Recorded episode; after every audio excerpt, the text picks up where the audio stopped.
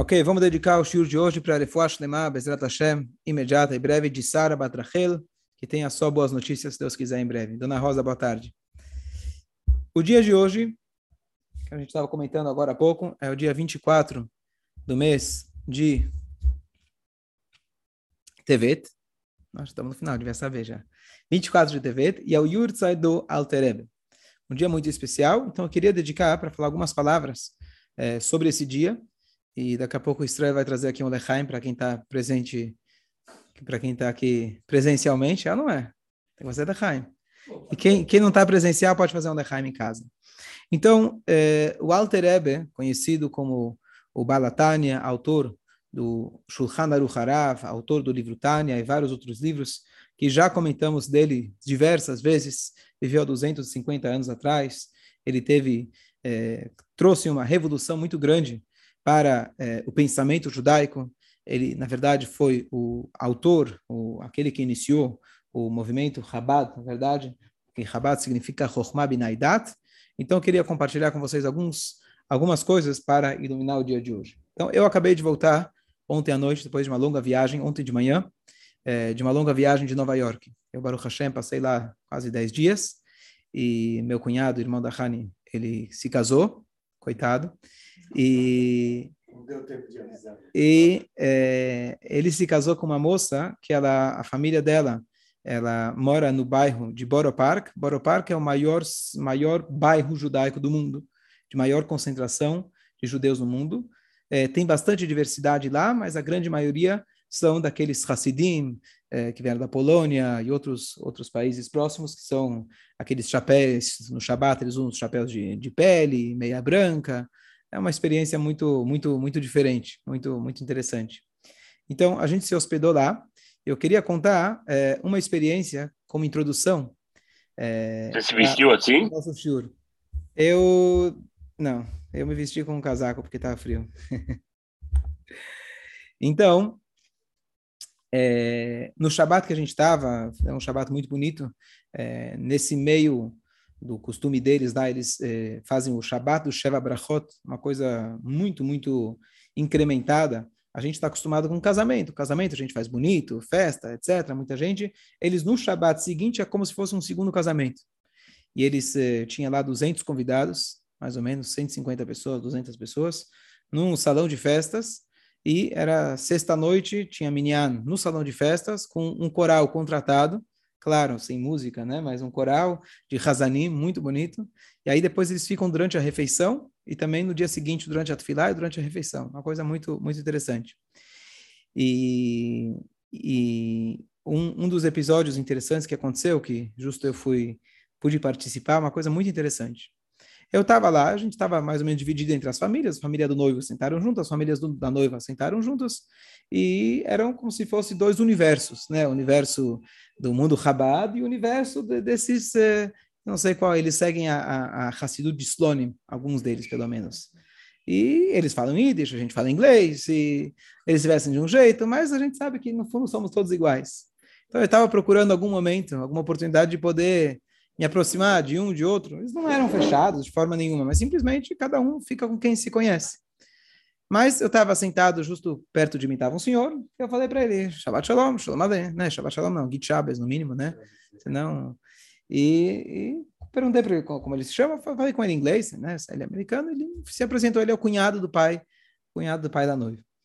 E aí, ah, poxa, você é do Brasil, não sei o que, eu morei no Brasil 35 anos atrás. Começou, conhece esse, conhece aquele, e começou ele começou a reviver as experiências, como era bom quando vivia no Brasil. Eu tinha três motoristas e cinco empregadas, né?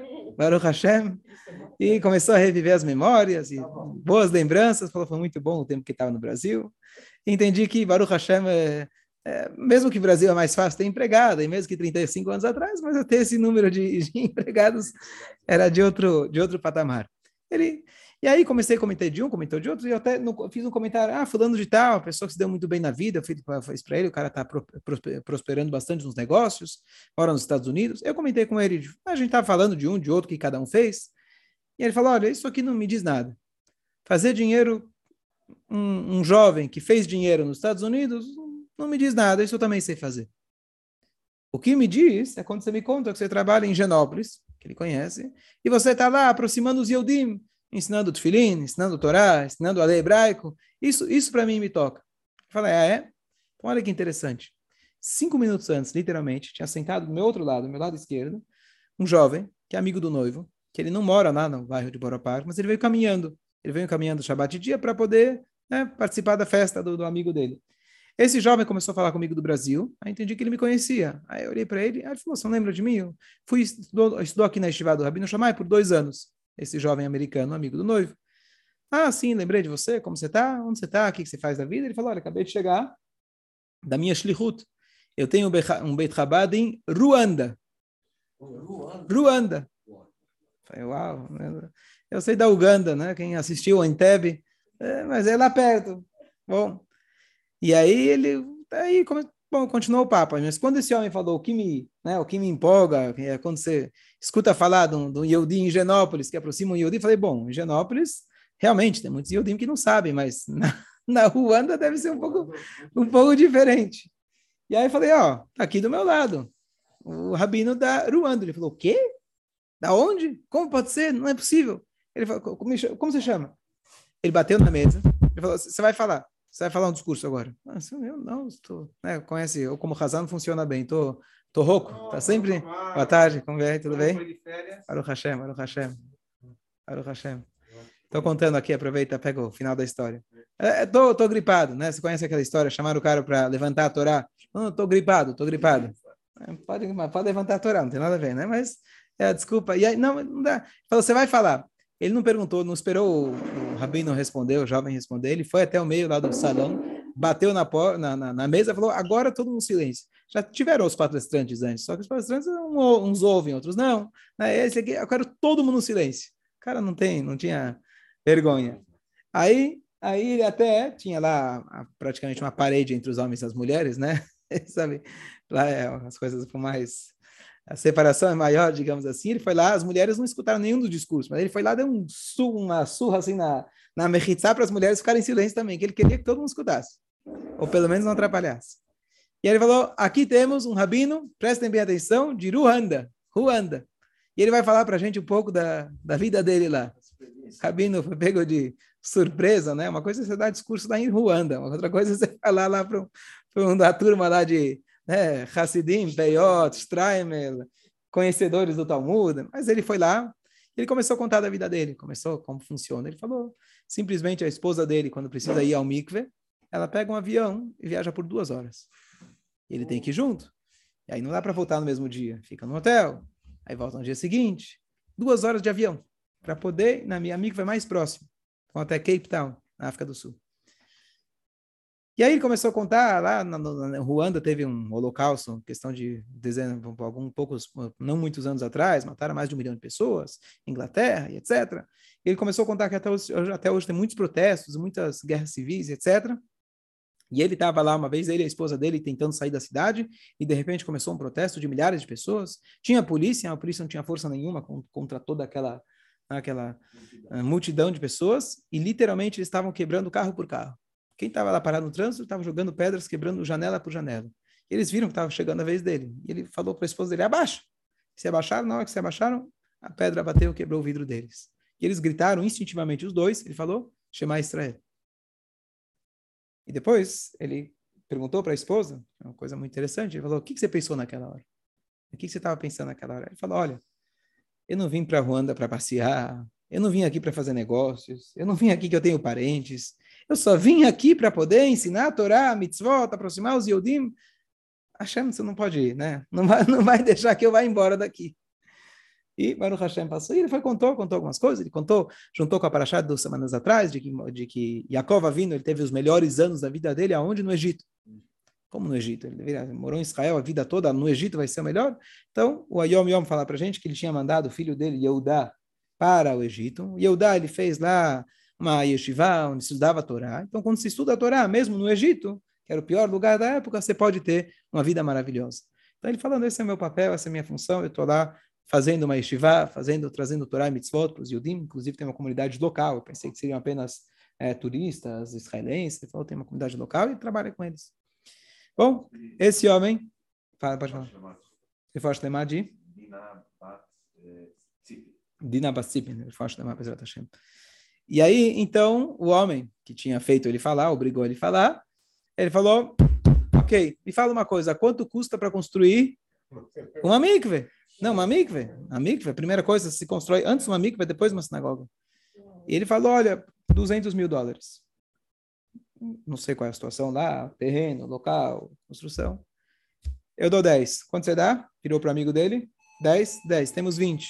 Foi lá para outro. Quanto você dá? Ele falou, ah, esse aqui pode dar mais que nós dois juntos. Mas ele falou, depois a gente fala. Ele não quis falar quanto ele dá. Quanto você dá? Lá na hora já juntou 40 mil dólares para o cara. Aí ele vira e fala, valeu a pena você ter falado? né? Eu digo para vocês, se fosse eu, eu falaria, ah, né? obrigado, né? O menino, ele, obrigado. Sim, continuou sério, continuou natural. E a minha compreensão dessa reação dele não é que ele está nadando no dinheiro ou está sobrando para ele dinheiro, é simplesmente que estou fazendo minha missão. Não, vim aqui para arrecadar, não vim aqui para tirar dinheiro de ninguém, não vim aqui para me mostrar. E se construir amigo, vai para o Hashem, vou continuar fazendo minha missão igual. Essa foi uma das experiências e eu tive o, o privilégio né, de ter apresentado um para o outro, que eu falei, olha, você quer saber uma experiência legal? Né, eu perdi o começo da história, mas eu estava conversando com um parente lá do casamento lá do, do, do, meu cunhado e ele uma pessoa de bens, eu entendi, e ele falou, ele comentou comigo, né, que uma pessoa fazer dinheiro nos Estados Unidos não me, não me toca, isso não, eu também sei fazer dinheiro. Falou, que me toca é um judeu em Genópolis, né, que consegue aproximar outros judeus, né? E eu falei, bom, Genópolis, legal, mas tem esse cara aqui do meu lado que tinha acabado de falar para mim, que estava aí começou a história. Do chapéu do, do viagem. É? Do chapéu da, ah, não, sim, sim. Da Sibéria, né? Não, não falei de onde era o cara, o cara anônimo da, da, da pessoa, não, não, não contei de onde era. Esse, esse também é... E onde você foi? Onde você estava? Estava em Nova York. Ah. E lá tem, tem, quer dizer, Nova York tem dois países. O, o, dentro do Brooklyn tem dois países. Tem o Crown Heights e o Borough Park. São dois, tem uma fronteira lá, tem que passar visa, vazisto, imigração. É, são dois, 15, 40 eh, minutos de viagem, você já está em outro, são outras realidades. Bom, então, é, a introdução a essa história, né, recente, fresca, que acabou de acontecer, é a introdução, na verdade, de um comentário que eu fiz com esse, com esse senhor que estava do meu lado. É, que eu falei para ele, falou, olha, você fica muito empolgado, bonita, legal essa história de ter um Beit Chabad em Ruanda e no Congo, como e qualquer outro canto do mundo, mas só quero que você entenda de que isso não é apenas uma questão de, de marketing. Ah, vamos ter Coca-Cola em todo lugar, vamos ter McDonald's em todo lugar. Isso é uma questão, na verdade, que vem de uma maneira que a gente enxerga, uma filosofia de vida completamente diferente. Que foi isso que o Baal Shem Tov, e o Alter Rebbe e os vários mestres racídicos introduziram no mundo. E não simplesmente, vamos, bom, legal, né? Vamos fazer. Hoje pegou moda, né? Você tem vários, não só o Rabat, várias outras pessoas, né? Vamos aproximar os outros, vamos ensinar a Torá e etc. No começo havia uma, né, uma relutância muito grande. É, mas não é uma questão de, de, de marketing ou para aparecer. É simplesmente a gente acredita no potencial espiritual de cada um, que cada Yehudi tem uma Neshama. Cada pessoa tem um propósito nessa vida. Então, se um, eu, como eu tenho meu amigo que está lá no, está lá em Brasília, que é um buraco tão grande quanto Ruanda. Ele também precisa viajar e etc. O cachê vem de São Paulo e os custos altíssimos e a comunidade não ajuda, pelo contrário, e assim por diante. É complicado, né? Mas porque realmente os estudos e ensinamentos da Hassidut fazem com que a gente possa viver uma vida enxergando não o superficial. Se eu vou enxergar o superficial, vou morar em Brasília por quê? Por que, que vou morar num lugar que não tenho cachê, não tenho família, não tenho ninguém do meu lado que possa me ajudar, família religiosa, bastante filhos, Baruch Hashem, não tenho cachê, não tenho mikve, não tenho as mínimas condições básicas. Quanto tempo você vai aguentar no lugar desse? E não é que tem histórias bonitas que depois de 10 anos ele construiu Beit Rabá de 45 andares e não sei o quê, e está com 40 milhões de dólares na conta. Tem um cara, né? O que acontece na vida, ganhando a loteria, a mulher morreu, deixou. Isso é um cara. O resto, né, continua na... E vai continuar lá até Mashiach chegar. Então, é, eu expliquei para ele, não, não, tive muito tempo, né, mas da, da, ideia de que isso realmente é uma crença muito grande, e um estudo, uma filosofia e uma maneira de viver, que isso foi introduzido para a gente através dos ensinamentos, que a gente realmente acredita no potencial espiritual, não só de judeus, inclusive de não judeus que estão ao nosso redor. Se eu estou no fim do mundo, se eu estou aqui no Brasil, eu também tenho que trazer um benefício não só para quem está do meu lado, judeu e etc., também para todos aqueles que estão ao nosso redor. Isso que eu falei para ele. Então, queria aproveitar esse ensejo e voltar agora ao ensinamento, a um episódio da vida do Alter Ebe, que mostra para a gente exatamente esse conceito, como ele se expressa na Torá, na Paraxá da semana passada. Então, na Paraxá da semana passada, foi a primeira passagem do primeiro líder judeu, Moshe Rabbeinu. Como Deus escolheu ele, todo mundo conhece a passagem, que ele estava lá no deserto, ele viu a sarça ardente, se aproximou, e lá tem um comentário, que sobre isso eu vou fazer, trazer aqui para o nosso assunto. Então, o Alter Ebe, quando ele foi ensinar, trazer os ensinamentos dele, da Hassidut, da maneira que ele estruturou esses ensinamentos, ele teve que enfrentar muito antagonismo, muita pressão. E ele teve uma, uma metodologia de marketing muito interessante. Eu tenho conhecido comediante é, religioso que ele conta que o início da quando começou o YouTube, ele logo fez um, um negócio chamado Rabatube, né? E hoje não existe mais, mas ele assim ele começou a carreira dele. Hoje ele faz outras coisas. Ele falou que ele fazia, produzia os vídeos dele e ele mesmo escrevia as críticas do vídeo embaixo. Ele fazia as críticas, depois ele respondia. E assim as críticas eram bem pesadas. E assim ele conseguiu, né? As pessoas entravam, defendiam, iam contra, a favor. E assim ele ficou famoso. É técnica de marketing. Você trabalha com vendas? É, né? Então, então o Alter Ebe, deve ser que ele se inspirou no Alter Ebe, que o Alter Ebe, o que, que ele fez? Ele queria disseminar o, os ensinamentos da Hassidut. Não tinha WhatsApp, não tinha internet. E tinha muito antagonismo.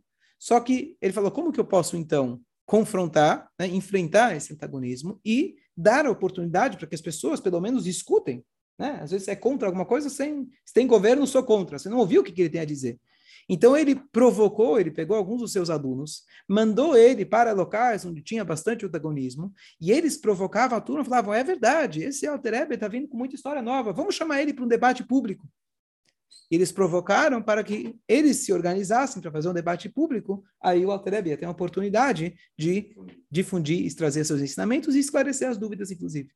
Então, um desses grandes debates foram convocados os maiores sábios da época da Lituânia, que o Alter inclusive, ele é chamado o lituano e etc. Ele tinha uma cabeça muito parecida com os lituanos da época. O lituano era a Vilna, né? o galão de Vilna da época era os lugares de centro da, da, da, de estudo de Guemará mais avançados, que tinham muito, assim, os yeshivot. E os grandes gênios da Torá estavam lá presentes.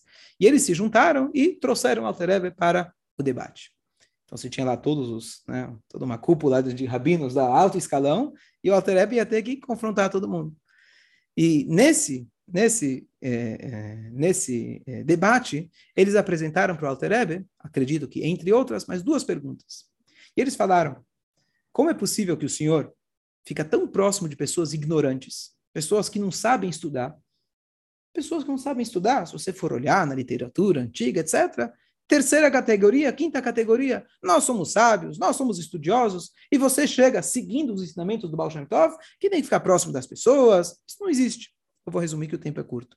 Segunda pergunta, o senhor escreve, o senhor diz que os tzadikim, os justos, também têm que fazer chuva. E justo tem que fazer chuva. Se ele é justo, não tem que fazer chuva. E ele falou, eu vou compartilhar com vocês um ensinamento que eu aprendi do meu mestre, Magid Mesrit, e com esse ensinamento eu vou responder as duas perguntas de uma única vez. Paraxá da semana passada, ele começou a explicar. Moshe Rabbeinu, ele via a sarça ardente. Por que ele foi ver a sarça ardente? Estamos falando aqui de um homem dedicado. Você está agora no meio do trabalho. Tá bom, estava pegando fogo e não consumia. Interessante, legal, mas você não pode se distrair do teu trabalho para ver. Estamos falando aqui de Moshe Rabbeinu. O que estava tão é, atiçando tanto a curiosidade dele? Então, meu mestre ensinou, ele falou de que, na verdade, a curiosidade de Moshe Rabbeinu era diferente. O que ele viu foi algo completamente diferente. O Talmud diz para nós que um sábio estudioso é comparado com uma árvore frutífera. Pessoa que dá frutos, ele ensina, ele consegue criar, gerar alunos. Aquele homem que não estuda, ele é ignorante, ele é uma árvore, mas ele não dá frutos.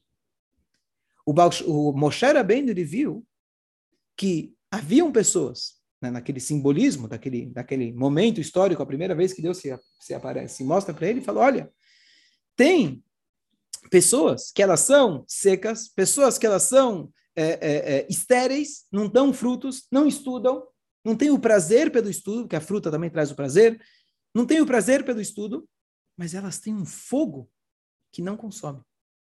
Eu, falando agora nas minhas palavras, eu estudo, rezo, me sinto muito próximo de Deus. Mas com o tempo, né? Você precisa reativar a bateria. Depois você estudou alguma coisa, o primeiro dia é legal, o segundo dia você já não é a mesma coisa. Eu estou vendo que tem pessoas aquelas pessoas justamente que são ignorantes, distantes do conhecimento, elas têm um fogo de muito, de muito é, proximidade e amor para Deus, e por mais que vai queimando, queimando, aquilo não consome, aquilo não termina. Se referindo, na verdade, àquele conhecimento, aquilo que o Baal Shem Tov trouxe para a gente, que havia né, na, na, época do Baal Shem Tov, quando ele veio, havia uma diferença social muito grande, sinagogas diferentes para estudiosos e pessoas ignorantes. Os ignorantes que mal sabiam ler ficavam lendo Teilim, mas o Baal falava que talvez aquele Teilim que ele está lendo com todo o coração, com toda a sinceridade, mesmo sem saber a tradução, vale muito mais que muitos livros que você sabe de cor e teu estudo. Quem somos nós para julgar? A sinceridade, a honestidade, a simplicidade desse homem é aquele fogo que Moshe Rabbeinu viu. Então Moshe Rabbeinu falou naquela hora, ele fala, Sura ere, eu vou sair daqui de onde eu estou, eu quero ver isso. Ele percebeu, Moshe Rabbeinu olhou para si mesmo e falou, sou tzadik. Verdade. Então, no nível espiritual, a gente sabe que está um espiritual muito elevado. Mas eu acho que tem muito ainda a aprender. Eu posso olhar para as pessoas simples e ver que eles têm algo que eu não tenho. E com isso ele respondeu as duas perguntas que, sim, eu me aproximo das pessoas simples. As pessoas simples, às vezes, são muito, muito mais elevadas, muito mais próximas de Deus do que, às vezes, pessoas sofisticadas. E por isso, às vezes, o tzadik, o estudioso, aquela pessoa que é realmente muito boa, perfeita nas suas ações, ele precisa também olhar para aquela árvore não frutífera. Ele precisa olhar e fazer chuva, ele se inspirar para que ele possa continuar crescendo no seu caminho. Esse com essa com essa ensinamento ele respondeu as duas perguntas numa né, numa facada só. E a, só a concluir, a gente sabe que quando você está na você está no deserto, você sente mais sede que quando você está em casa. Quando você não tem dinheiro na conta do banco, você fica desesperado. Se você tem, mesmo que você não está precisando, né, você está tranquilo. E mesmo que você não está precisando, mas você está sem nada, você já começa a achar que você não tem realmente nada. Então, o, o, a pessoa que realmente não tem o estudo, ele tem uma sede muito grande. Aquele que tem o, o estudo, ele tem a água na geladeira. Então, o Baal Shem Tov, o Alter ensinou para a gente, tomara que a gente pudesse ter a sede do homem que não tem, mesmo tendo o estudo. Não é para você não ter o estudo, não é para você parar de estudar e começar só a Teilim e tentar ser igual a ele. Não, você deve estudar mas você deve aprender dele a sinceridade, a honestidade, a simplicidade dele, para que você possa servir a Deus melhor. Que a gente possa, então, é, juntar, na verdade, esses dois conceitos, né? ter as frutas, ter o estudo, ter o conhecimento, que isso é o título da filosofia, Chabad, Chokhmah, Binah que é um entendimento, mas esse entendimento tem que trazer para as emoções, tem que trazer a gente aplicar isso no nosso dia a dia, na maneira que a gente enxerga a vida, na maneira que a gente vive cada dia. dedicação